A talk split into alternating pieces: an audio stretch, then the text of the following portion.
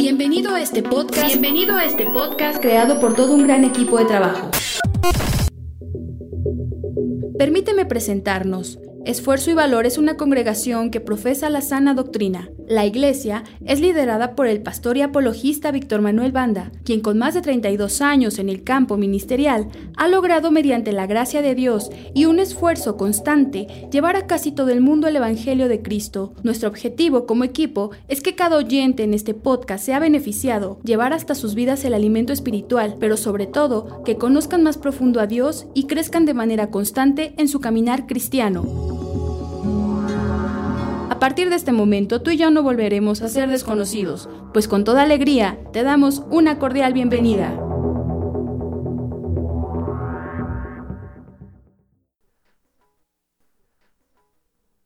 Vamos a abrir nuestras Biblias en el Evangelio de San Juan, capítulo 10. Aparte ahí, San Juan, habrá Abdías, por favor. Ok, vamos a leer primero Abdías, capítulo 1, verso 5. Adelante.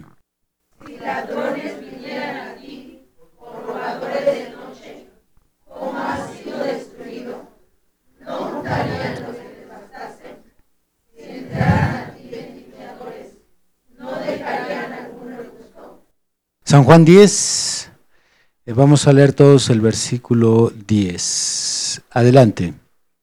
El ladrón no viene sino para hurtar y matar y destruir. Yo he venido para que tengan vida y para que la tengan en abundancia. Demonología, rama de la teología que estudia la naturaleza y el comportamiento de los demonios. Y es lo que estamos estudiando en estos tres temas que iniciamos hace dos domingos. El ladrón quiere entrar, fue el primero. El ladrón entró, fue el segundo. Y hoy finalizamos con el tercer tema. El ladrón se fue. ¿Cuál es la triple misión del diablo según el Evangelio de San Juan, capítulo 10, versículo 10? Robar, matar y destruir. Esa es la triple misión. Y estamos seguros de que para que cumpla estas tres misiones, Satanás necesita condición, lugar y momento específico. ¿Qué nos dice esto de condición, lugar y momento específico? Que hay reglas en el mundo espiritual. Que los demonios no pueden hacer lo que ellos quieran, cuando quieran y con quien quieran, sino que están condicionados al daño que ellos causan. Para que dañen a una persona, esta persona tiene que estar en cierta condición. Por ejemplo, Satanás tiene mayor acceso, mayor preferencia y mayor facilidad con un pecador que con un cristiano. Una persona que vive su vida alejada de Dios es más vulnerable a los demonios. Es por eso que las posesiones demoníacas no se dan con frecuencia en el cristianismo, se dan fuera del cristianismo. Porque ellos al no tener un escudo, al no tener a Dios como su protección, entonces están al acceso de Satanás. Pero aún entre los cristianos, cuando Satanás tiene facilidad de controlar a un cristiano, una cristiana, este ya sea frío, caído, alejado, etcétera, es por este punto que estamos mencionando. Las misiones de Satanás, que es robar, destruir y matar, están condicionadas a condición, lugar y momento específico. Y estas misiones se describen de la siguiente manera. Número uno, cuando el diablo viene a robar, lo hace sin necesidad de entrar dentro de ti. Número dos, cuando el diablo va a matar, solo lo puede hacer dentro de ti. Y número tres, cuando el diablo destruye, lo puede hacer habiendo salido de ti. Vamos a recapitular lo que estudiamos en el tema pasado. Dicho de otra forma, pero es exactamente lo que ya estudiamos. Número uno, Satanás te vuelve extremadamente vulnerable al robarte prácticas que son tu conexión con Dios y te mantienen fuerte, y con el Espíritu Santo en tu corazón. Y te roba sin necesidad de entrar en ti. Dijimos que esas prácticas que Satanás puede robar de la vida de un cristiano son las más básicas, pero al mismo tiempo las que son las que nos conectan con Dios, como la asistencia a la iglesia. Cuando el diablo te priva de venir a la iglesia, cuando te comienza a alejar gradualmente de la iglesia, va desconectando tu vida de con Dios. Cuando te priva de tu lectura de la Biblia, cuando te impide orar, cuando te impide confraternizar con más cristianos, que es el cuerpo místico de Cristo, cuando empieza a cortar todo esto, cuando lo empieza a robar de tu vida, empieza a desenchufar tu vida de Dios. Y Jesús nos dio una advertencia muy seria en San Juan capítulo 15. Él dijo, fuera de mí, fuera de mí, ustedes nada pueden hacer. Yo soy la vid, ustedes son los pámpanos, permanezcan en mí. Alejarse, desconectarse de Dios es lo peor que puedes hacer en toda tu vida. Número dos, eh, cuando Satanás te roba estas prácticas, estuvo golpeando en tu mente con voces muy razonables, muy convincentes, y esas voces estaban haciendo un hoyo en la pared para que él pudiera meterse dentro de ti hasta que lo logró. Voces razonables, voces convincentes. Como una vez lo prediqué, el diablo cuando viene a nuestra mente no nos dice estupideces, no nos dice tontería y media. Lo que Él nos dice para alejarnos del camino de Dios es demasiado razonable. Convence. No por nada está al servicio de Dios Satanás porque es un enemigo, sino a su altura, si es casi a su altura. Tres, una vez dentro de ti, influenciando tus sentidos y en algunos casos controlándolos, destruyó gradualmente bendiciones hermosas como el amor, que te hacían ser un testimonio viviente del poder de Dios. Pero recuerden que esto fue hasta que Él entró dentro de ti, que Él pudo destruir dichas bendiciones. ¿Por qué estoy mencionando que influenciando los sentidos y en algunos casos controlándolos? ¿De qué depende que influencie o que controle alguno de mis diez sentidos? No es lo mismo que una persona me influencie a hacer algo malo a que una persona me controle. Entonces, ¿de qué depende que Satanás influencie mis sentidos o controle mis sentidos? Hermano Jesús Apolonio, ¿de qué depende? Depende de la condición espiritual en la que estemos. Exactamente. Entre más mal andamos, entonces ya no solo influencia nuestros sentidos, sino controla nuestros sentidos. Controla nuestros recuerdos, controla nuestro razonamiento. Si no andamos tan mal, entonces solo nos va a influenciar. Número cuatro, en los casos más extremos, destruye todas las bendiciones hasta terminar con la última, que es la fe, y lo que se sigue de ahí es mata al cristiano. Esto es una vez que se mete, culminando su segunda misión al llevárselo de regreso a su vida pasada de pecado. Muy bien, estos cuatro puntos son los que estudiamos el domingo pasado. Antes de iniciar el tema, tengo que diferenciarles la palabra destruir que estuve usando en mi tema pasado a la palabra destruir que usaré en el tema de hoy. En el tema pasado expliqué que el diablo, una vez que entra en ti, destruye bendiciones que no pueden ser robadas. ¿Por qué no pueden ser robadas, hermana? Porque solo se destruyen. Exactamente. Hay bendiciones que se pueden robar y hay bendiciones que se pueden destruir. Y hablamos de las bendiciones que solo se pueden destruir, el amor, la paz, la paciencia, etc. Sin embargo, las que se roban, ¿cuáles son, hermana Isela? La lectura, la oración, la asistencia a la iglesia. Correcto. E-, eso es importante que lo entendamos. El diablo no entra y se roba el amor. Hablamos de que destruir el amor es un proceso gradual, en todos los planos. Expliqué en todos los planos. Tú no dejaste de amar a tu esposo de la noche a la mañana. Aquel hombre con quien decidiste hacer vida, caminar en este mundo a un lado de él, compartir tus alegrías, tu economía, tus momentos felices, etc. Y ahora ya no amas, no es que el diablo entró y se robó el amor, destruyó el amor. Y cuando hablamos de destrucción, expliqué que destruir una de estas bendiciones es algo gradual, a largo plazo. Entonces, dejaste de amar a tu esposa, a tu esposo, porque tu amor fue destruido a través de traición, problemas, discusión, infidelidades, engaño, descuidos, desatenciones, etc. Satanás destruye gradualmente. Pero las cosas que se roba, se las roba así de inmediato. En una semana te quedas sin oración, sin lectura, sin congregarte, etc. Entonces, en el tema anterior, hablé de destruir bendiciones que no pueden ser robadas, como el amor, el gozo, la paciencia, etc. Y nos referimos a una destrucción espiritual e interna. Repitan, destrucción espiritual e interna. destrucción espiritual e interna que finaliza, esta destrucción finaliza con la muerte espiritual del cristiano.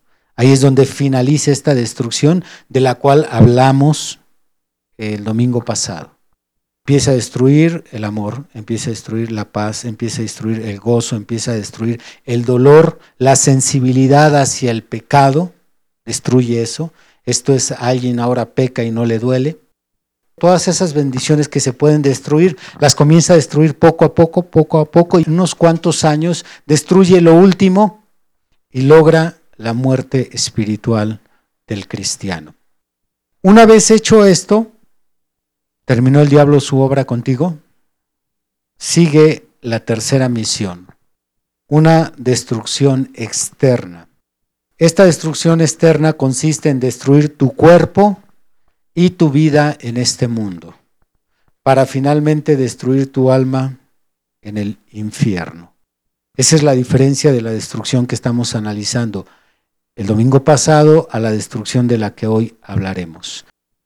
Cuando el Señor Jesús la cita en este orden, vino a robar, matar y destruir. Muy bien, vamos a eslabonar la fase final de la muerte espiritual del cristiano con el inicio de la destrucción externa de ese cristiano. Cuando alguien ya está muerto espiritualmente, uno de los síntomas más marcados de la muerte espiritual de un cristiano es la incomodidad que se siente hacia las cosas de Dios. En algunos casos, los cristianos que ya están muertos espiritualmente no solo se sienten incómodos hacia las cosas de Dios, sino que ya para ellos es insoportable este ambiente. Ese es el síntoma más marcado. Hay más síntomas, pero los que ya mueren espiritualmente les molestan los cantos, les molesta la predicación, les molestan las reglas que hay aquí en la iglesia, les molestas tú como congregante, les molesta el pastor, ya andan incómodos en todo momento y en todas partes aquí entre nosotros. Esa incomodidad los lleva a terminar retirándose de la iglesia. Porque eh, en realidad nadie los corre, ellos son los que se van. Los que mueren espiritualmente, nada más es cuestión de tiempo, pero al mes, dos meses de estarnos aguantando, se tienen que ir. Ya no tienen amor para perdonarnos los pecados porque dice el apóstol Pedro, el amor cubre multitud de faltas. Ya no tienen paciencia, ya no tienen razón de estar aquí. El gozo por la palabra, la presencia de Dios, querer adorar a Dios, ya no hay nada que los tenga aquí. Están muertos espiritualmente. Y el primer síntoma es la incomodidad que ellos sienten de estar aquí en este lugar. Abran Proverbios capítulo 15. Alaban a Dios. Dice el versículo 10, la reconvención es molesta al que deja el camino, y el que aborrece la corrección morirá. En otras palabras, el que deja el camino le molesta que lo exhortemos, le llamemos la atención, se le corrija. Ya es muy difícil tolerar todo lo que está pasando aquí entre nosotros como cristianos. Porque es a saber que nosotros los que estamos aquí en el cristianismo todavía estamos llenos de muchos errores. Y en ocasiones no solo errores, sino horrores. Pero lo que nos permite tolerarnos unos a otros, soportarnos, sobrellevarnos es el amor, la presencia de Dios entre nosotros. Entonces tenemos como primer síntoma este. Ahora nada más quisiera hacer una aclaración. Alguien que esté experimentando, ojo, alguien que esté experimentando esto, o que note que alguien está así, puede ser ese un síntoma de que ya está muerto espiritualmente o que está agonizando. Ya está en la última fase. Son tantos los demonios que trae esa persona que ya murió espiritualmente, son tantos los demonios que trae adentro que esos mismos demonios ya no pueden soportar este ambiente y terminan llevándoselo, porque ahora es la nueva casa que ellos habitan y saben muy bien los demonios que de un momento a otro el Señor puede hacer un milagro en esa persona, así que prefiere llevárselos. Veamos Mateo capítulo 12, que nos revela cómo es que los demonios reclaman su casa.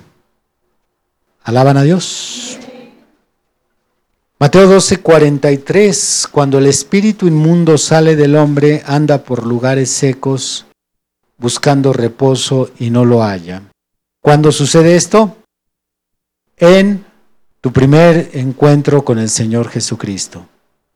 Cuando tuviste tu nuevo nacimiento, cuando entregaste tu vida al Señor, entonces viene una liberación sin que tú la pidas. Igual que María Magdalena. No encontramos ningún pasaje en la Biblia donde ella sin cobrar le dijo, Señor, sácame estos demonios. Al tener nuestra conversión, de inmediato salen muchos espíritus fuera de la persona es cuando se cumple el versículo 43. Cuando el espíritu inmundo sale del hombre, anda por lugares secos buscando reposo y no lo haya. Entonces dice, volveré a mi casa de donde salí. Y cuando llega la haya desocupada, barrida y adornada.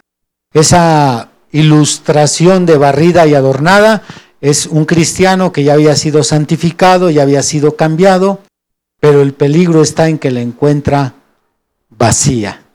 En alguna parte el Espíritu Santo lo dejó, entonces al no haber inquilino dentro de esa casa, entonces el demonio se mete. ¿Y qué fase comienza de las tres misiones? La destrucción.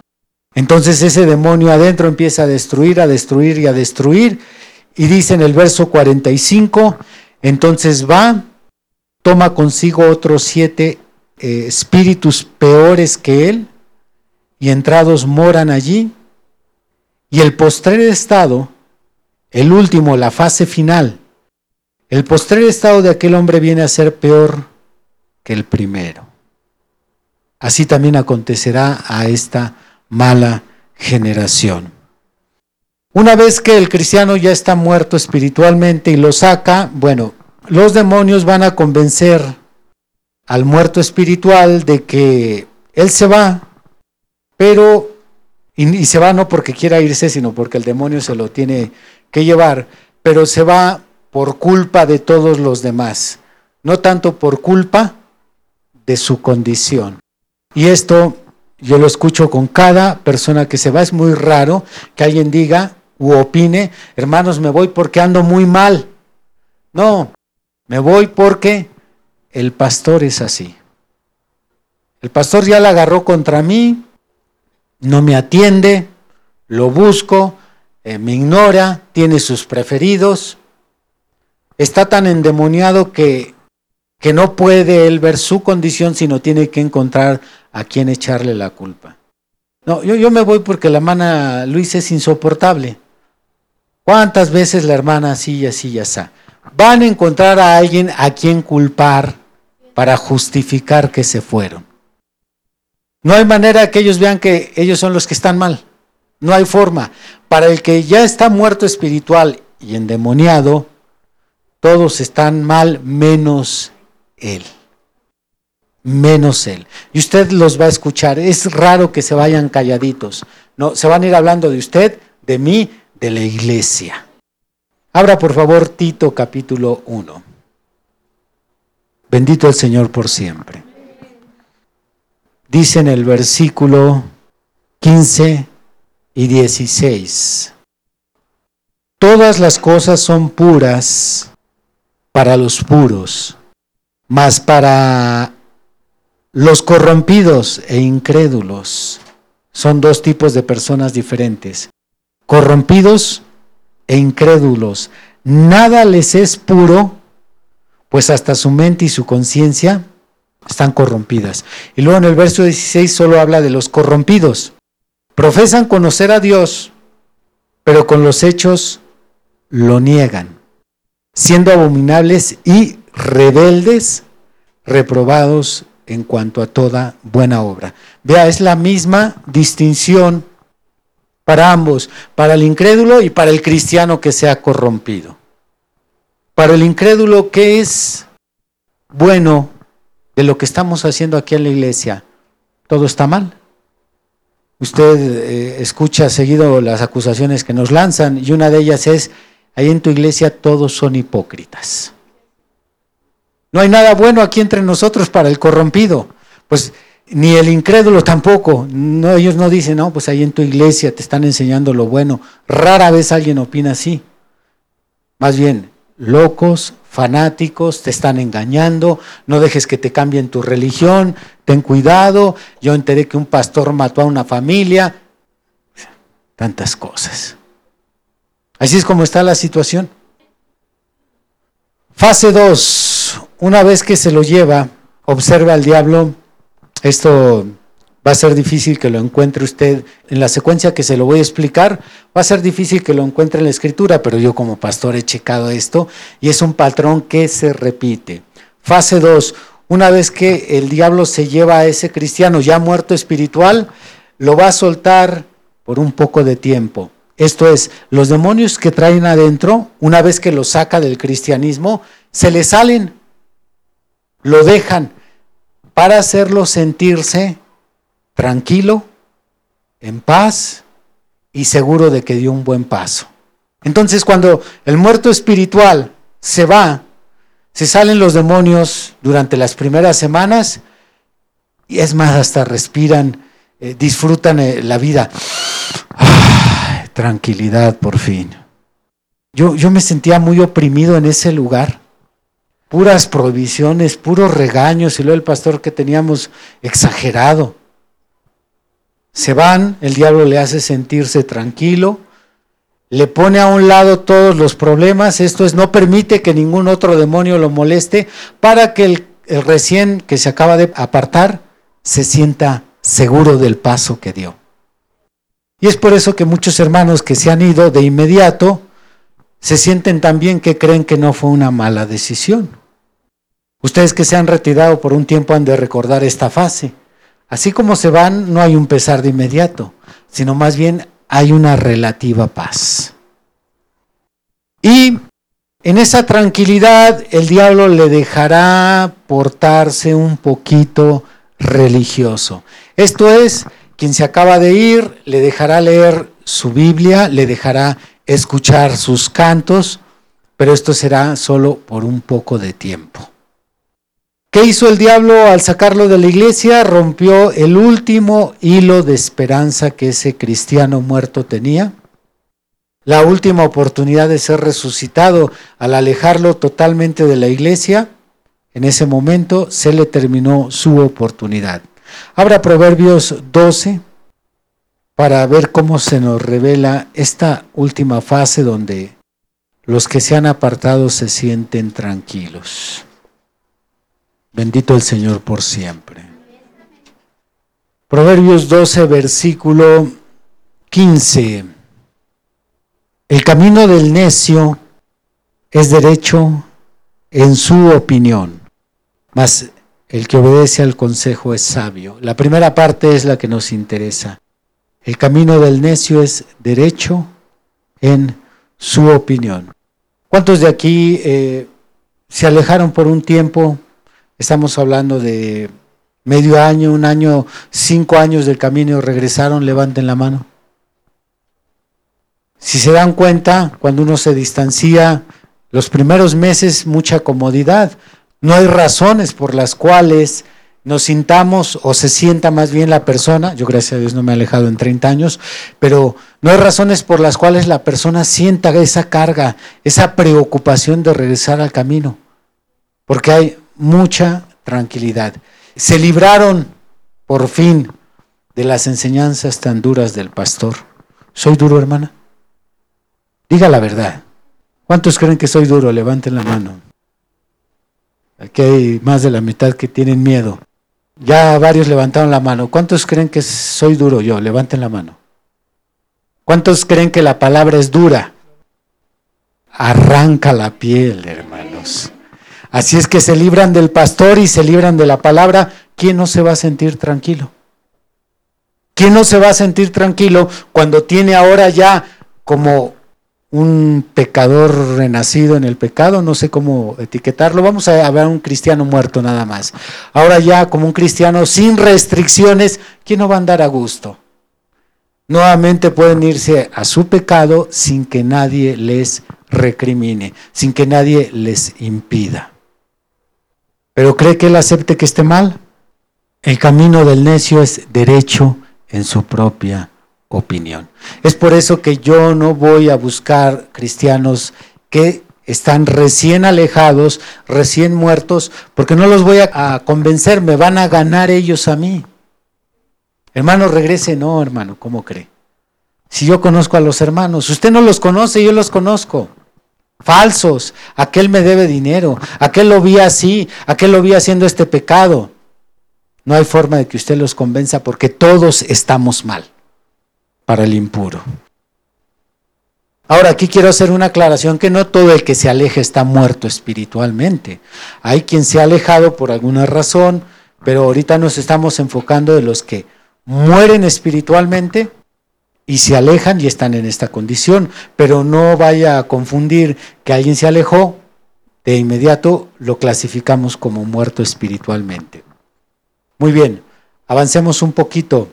Aunque claro, vamos mejor a recapitular porque no sé si esté cayendo esto en su lugar. Empezamos a analizar la secuencia, hermano. ¿Cuál es la primera fase?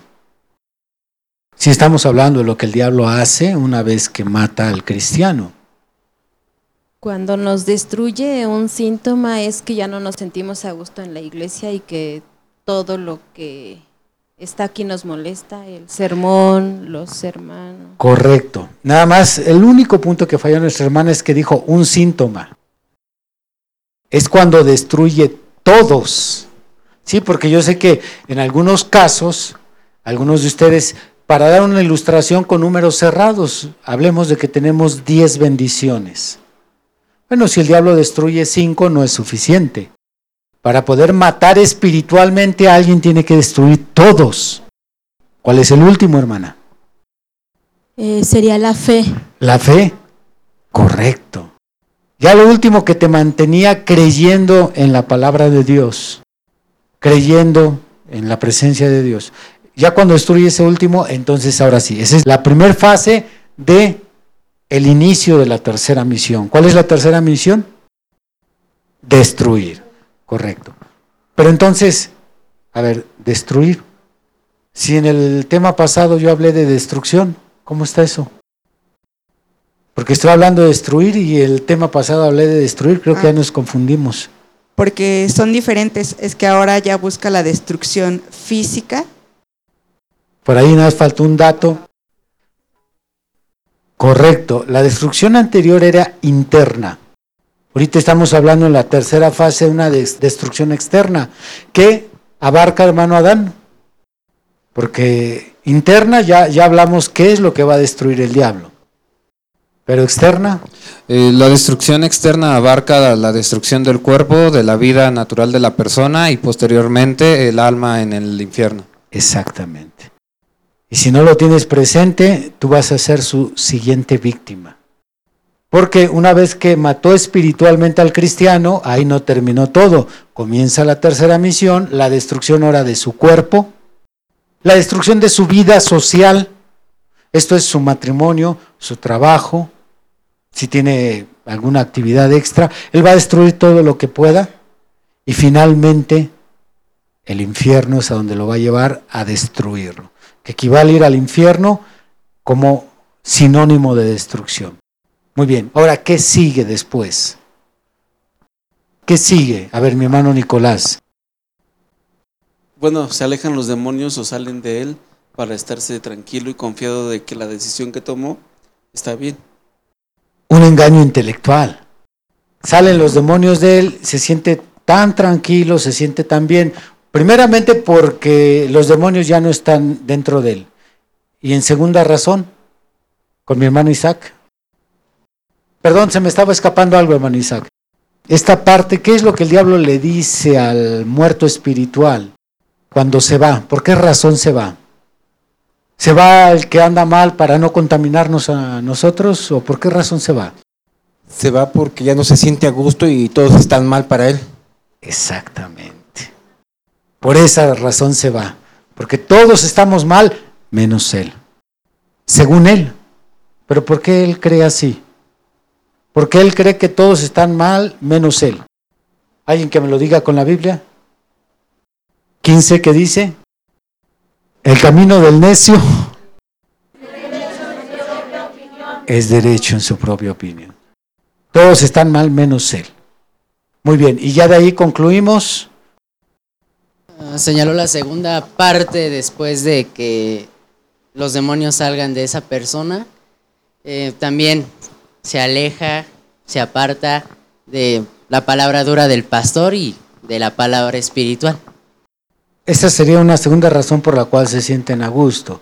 Ya no están cerca de la reconvención, porque la reconvención, la reconvención es molesta para el que se aparta del camino. Entonces, se siente a gusto porque ya los demonios lo soltaron, se siente a gusto porque se aleja de nosotros y finalmente primero lo hace sentir un poco religioso para ya después romper el hilo. ¿De qué manera lo hace sentir religioso? Pues lo deja leer la Biblia escuchando alabanzas. Ah, como escucho esto yo como pastor. No me aparté de Dios. Ahí nos reunimos en la casa, mi familia y yo, estamos leyendo la Biblia, escuchamos los cantos. Todo eso forma parte de una táctica. ¿Para qué? Para que, como dijo nuestra hermana, el hilo de la última esperanza haya sido roto. Muy bien. Después de pocas semanas o meses, según el diablo evalúe, comenzarán a entrar nuevamente los demonios que ya lo poseían para destruir tres cosas. Número uno, su concepto del cristianismo. Número dos, su cuerpo y su estilo de vida. Y número tres, su alma. Esto es una vez que llegó a esa fase. Entonces, en cuestión de tres meses, cuatro meses, un año, comienza la operación del diablo y vuelven a regresar todos los demonios que lo sacaron del camino para destruir tres cosas. ¿Cuál es la primera? Su concepto del cristianismo. Su concepto del cristianismo. La segunda? Su cuerpo y su estilo de vida. Su cuerpo y su estilo de vida. Y la tercera, su alma.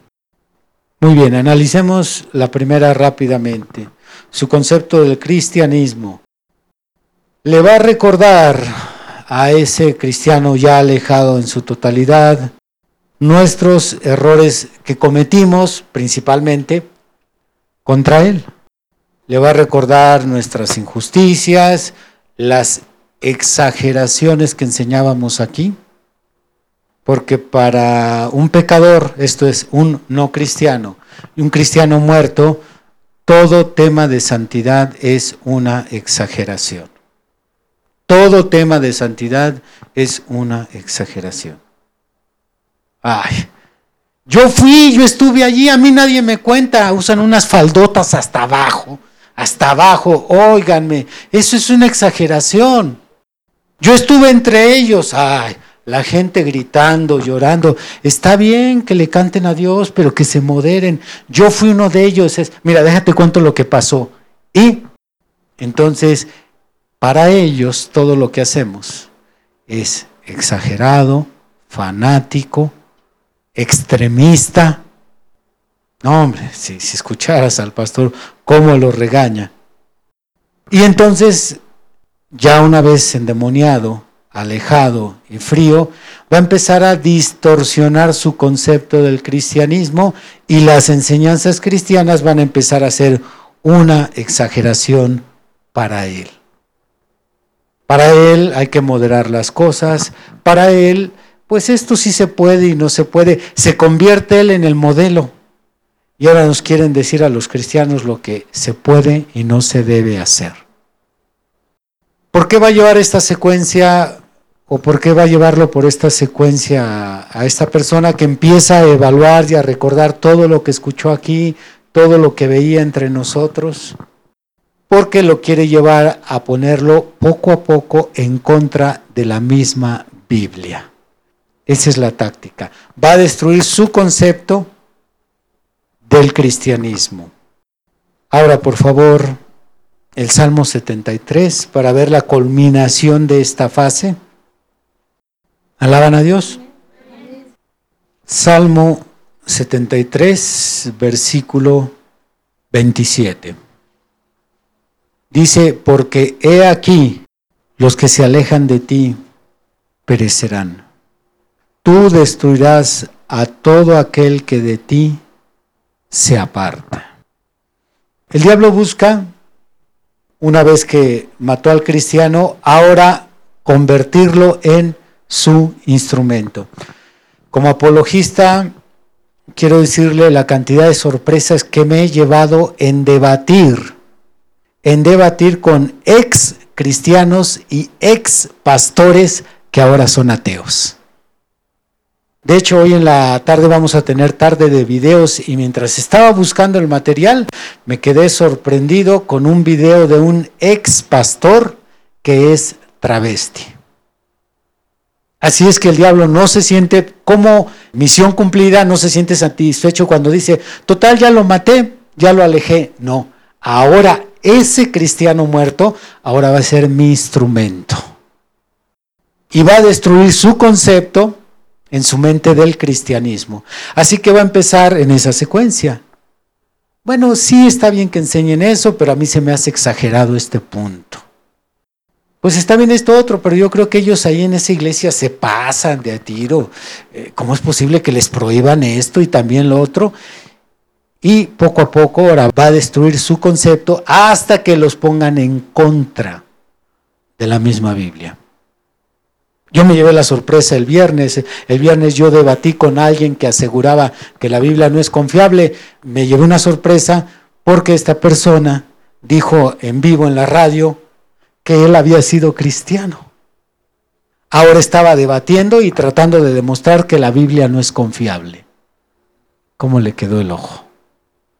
Como se da cuenta, el diablo no termina cuando saca a alguien del cristianismo, ahora va a usar su inteligencia y si era predicador, no se diga.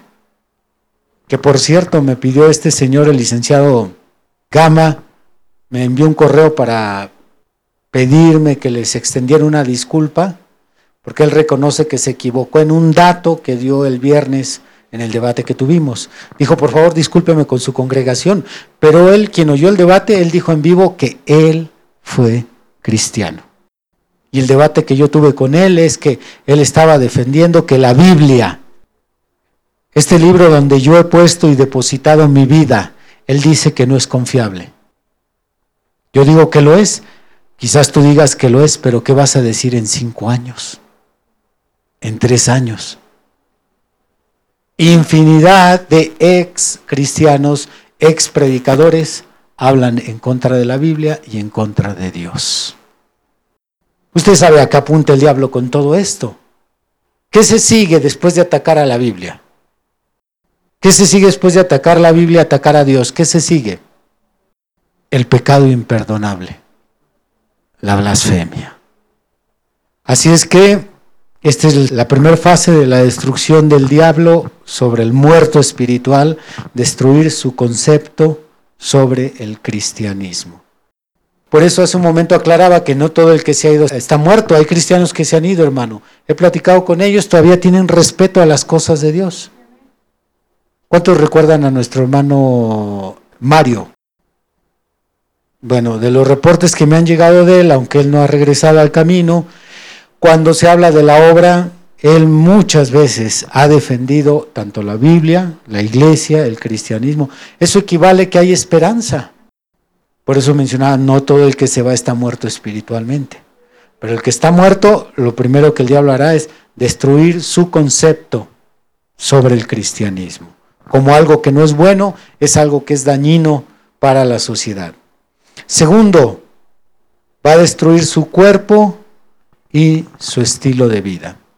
Aquí es donde comienza a cobrar sentido el título del estudio, porque una vez que el diablo logra destruir su concepto del cristianismo, el diablo se puede salir de la persona, el diablo se va y en realidad ya no tiene el diablo que hacer mucho, porque ahora lo que va a destruir el cuerpo y la vida de esa persona es el pecado y el nuevo estilo de vida son los que se harán cargo de destruir a esa persona.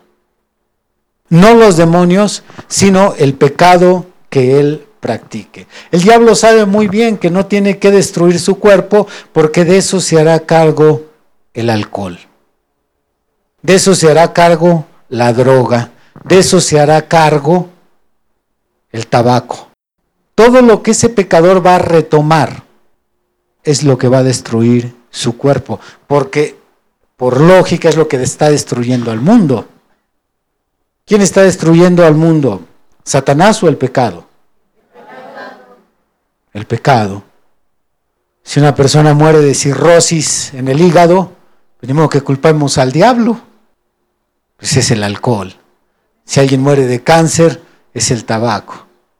Si alguien destruye sus hormonas, le da leucemia, pues es la, cocaína. ¿Qué es lo que está destruyendo a la humanidad? El pecado. Así es que el ladrón sale y deja que el pecado destruya a esa persona. Abran por favor Proverbios capítulo 21, versículo 7. La rapiña de los impíos los destruirá por cuanto no quisieron hacer juicio. Es la rapiña. Una vez que se vaya, se aleje, sin principios, porque gracias a Dios los cristianos tenemos un buen estilo de vida, los que están viviendo, claro, a la altura de la Biblia. Tenemos un buen estilo de vida gracias a nuestros principios.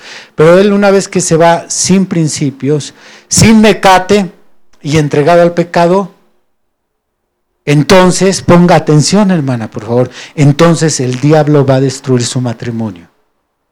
¿Está usted consciente de esos riesgos? ¿Están de acuerdo? Entonces el diablo no va a destruir el matrimonio. Una vez que ya no tienen principios, como dice Mateo 5:27, no cometerás adulterio. O como dice Éxodo 20, en los diez mandamientos, no codiciarás a la mujer de tu prójimo. Una vez que no tienen principios, pues van a andar de pícaros otra vez, se van a meter con la mujer equivocada, empiezan las infidelidades.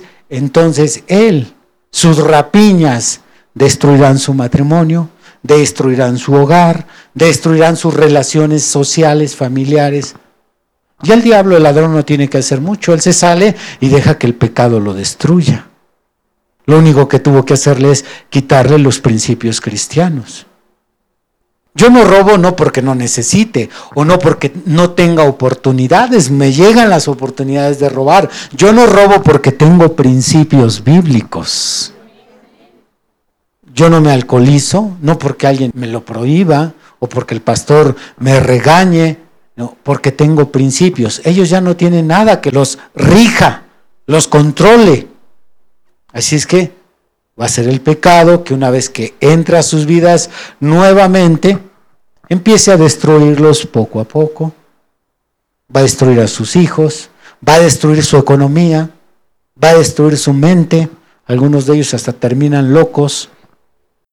No pasemos por alto una táctica tan importante que yo he descubierto con aquellos muertos espirituales que empiezan a ser destruidos gradualmente, principalmente en su salud, su forma de pensar, su hogar, su pareja, etc.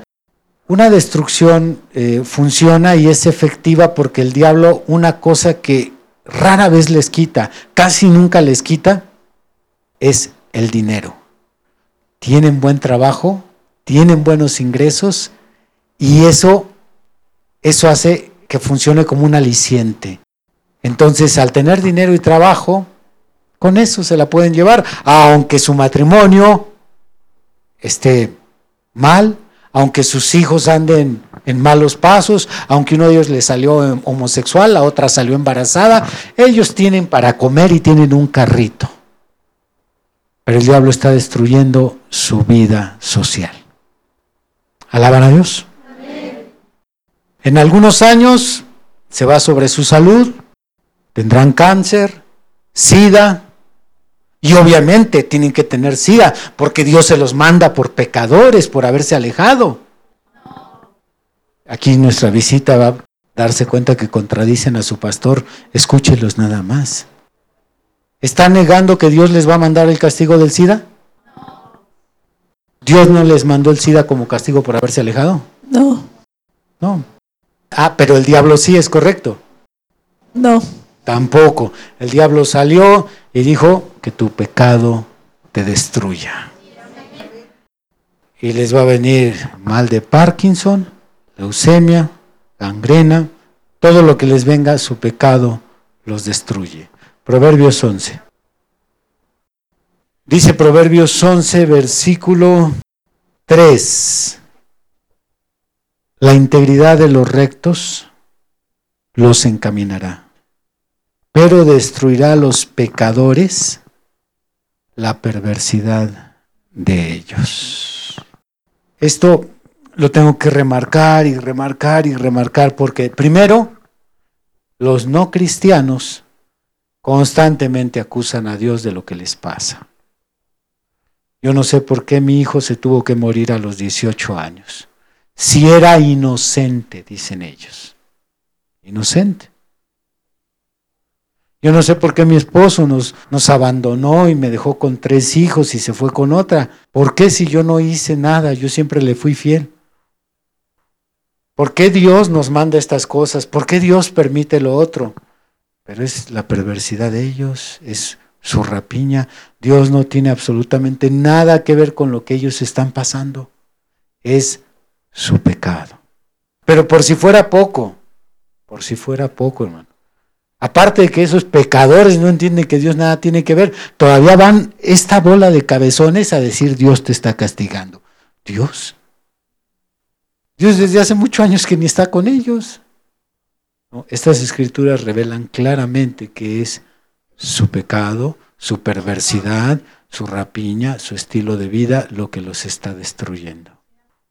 ¿Alaban a Dios? Muy bien, entonces cerramos este segundo punto, todos en común acuerdo que Satanás sigue avanzando en ellos, ¿de acuerdo? ¿No?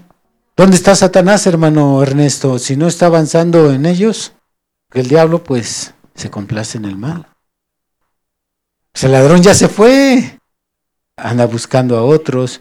Échele, son 200 millones, 200 millones de demonios los que existen. Y somos 7.500 millones de seres humanos, pues no les alcanzan a cubrir a todos. Es por eso que entran y salen de los seres humanos. Así es que el que ya lo llevó por esa fase, suéltalo, su pecado lo destruye, vamos por otro.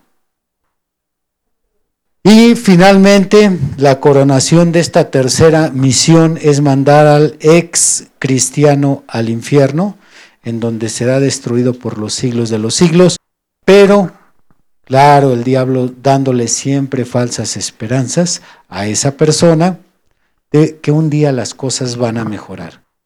Pero vamos a ver cuál es la sentencia para el que se aleja de Dios. Salmo 9, por favor.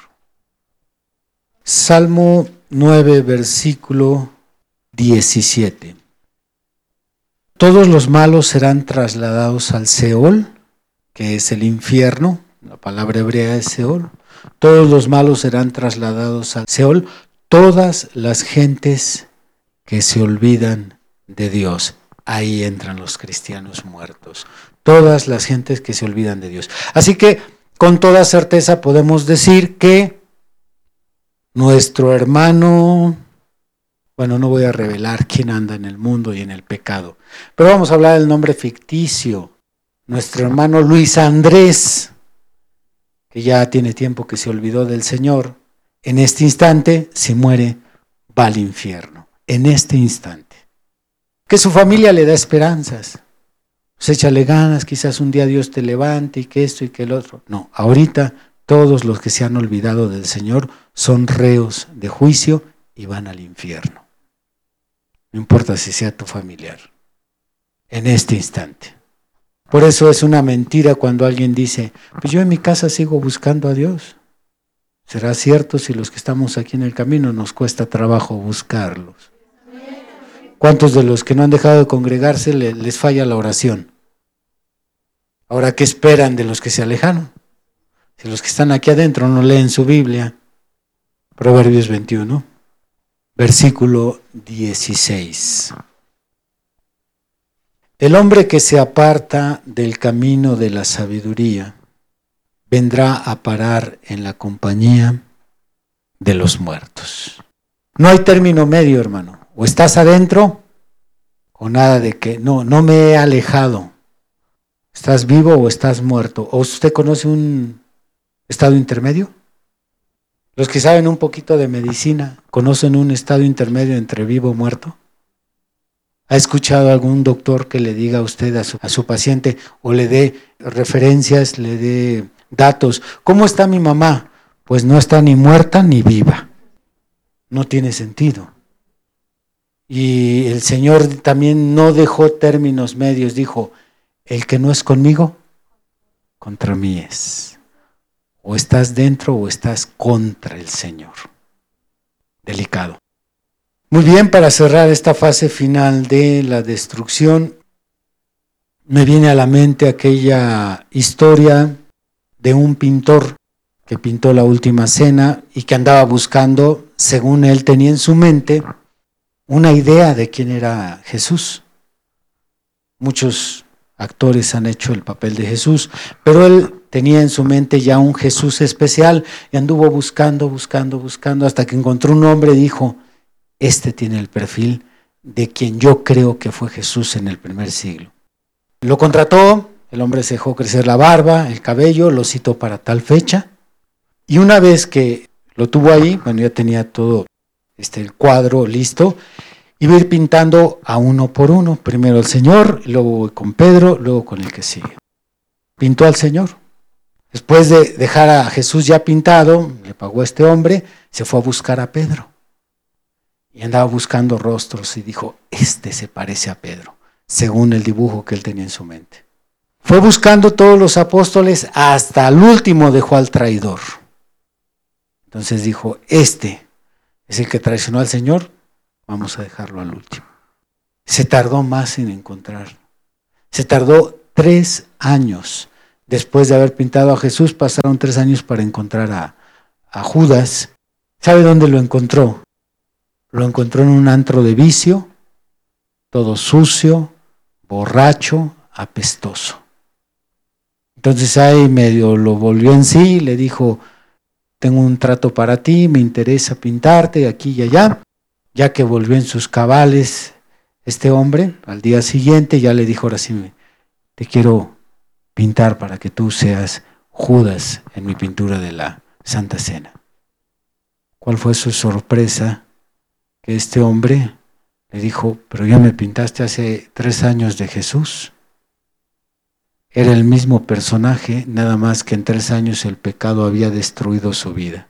Su salud había deteriorado su rostro y andaba perdido en el pecado. Era el mismo personaje. El que la hizo de Jesús era el que ahora calificaba de Judas. Eso es lo que hace el pecado cuando nos controla. Si nos quedamos en sus garras, de aquí en tres años, usted no va a parecer una cristiana. Si usted no escapa. ¿Quién será en tres años la hermana Luisa? ¿Quién será usted en tres años? Ya lo hemos visto en algunos que se han ido de aquí. Ya hemos sido testigos en que se convierten monstruos, fieras, violentos, agresivos, alcohólicos, peleoneros. Eso es lo que hace el pecado. Pónganse de pie. Hemos entendido en esta serie de tres temas los límites del diablo como su poder cuando está bien posicionado. Sus tres misiones mortales, por tanto, somos responsables como cristianos, primero en detectar en qué fase, en qué fase, si tú estás caído, alejado, en qué fase de la destrucción o en qué fase de una de, estas tres misiones te encuentras para que partiendo de allí empieces a trabajar. En el tema anterior se nos exhortó ir por el botín. ¿Cuántos ya recuperaron? No todo, pero parte del botín. Muy bien. Hay que ir por lo que falta. Pero si alguien tiene síntomas de que está muerto espiritualmente, antes de que se nos vaya de aquí, quizás todavía hoy podamos hacer una última oración por usted. Vamos a orar. Si usted está tranquilo porque su vida espiritual no está en riesgo, ore. Ore por los que sabemos que andan muy mal ahorita. Por si quizás Dios quiera tenerles piedad. Por si quizás Dios quiera tenerles compasión.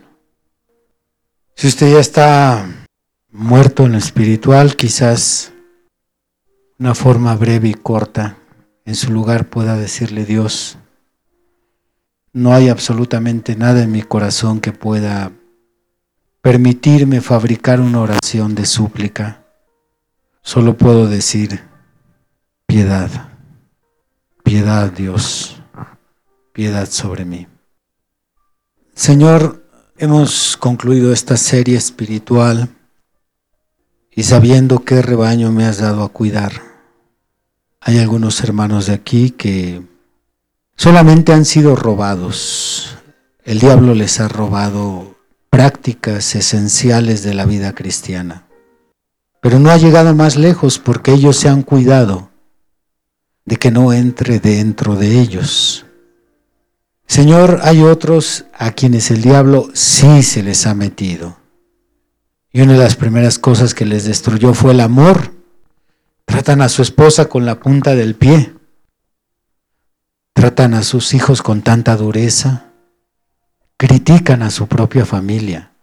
Es evidente que el amor en ellos fue destruido. Otros viven constantemente nerviosos. El diablo les destruyó la paz, siempre arrastrando la cobija, siempre con conflictos, siempre con cargas sobre sus espaldas. Bueno, Señor, a ellos les va a costar más, porque lo que fue destruido tiene que ser restaurado, recuperado, y eso es eso es tardado, pero no es imposible, Señor. Señor, quizás haya un muerto espiritual el día de hoy. Estuvo atento a lo que le hablaste, pero no tiene palabras. Pero nosotros sí tenemos y queremos interceder por él, Señor. Señor, antes de que se rompa el último hilo y se alejen de la iglesia, se alejen del pastor, se alejen de una comunidad cristiana. Antes de que eso suceda, Señor, esta iglesia intercede. Dale una oportunidad, por favor. Apiádate, Señor. Porque no sabemos, Señor, si, si se llega a alejar en su totalidad, quizás un día Él se vuelva enemigo de Dios. Y en lugar de respetarse, dedique a atacar a tu obra atacar a los cristianos, atacar a los ministros. Y lo único que estaría haciendo es acumulando más juicio, más juicio, más años y más tormento en el infierno. Señor, esta iglesia se une en corazón y te pide, dale una oportunidad, Señor. Te agradecemos los que no estamos en esa situación, pero al mismo tiempo, Señor, nos preocupamos por uno de entre nosotros que esté en esa condición.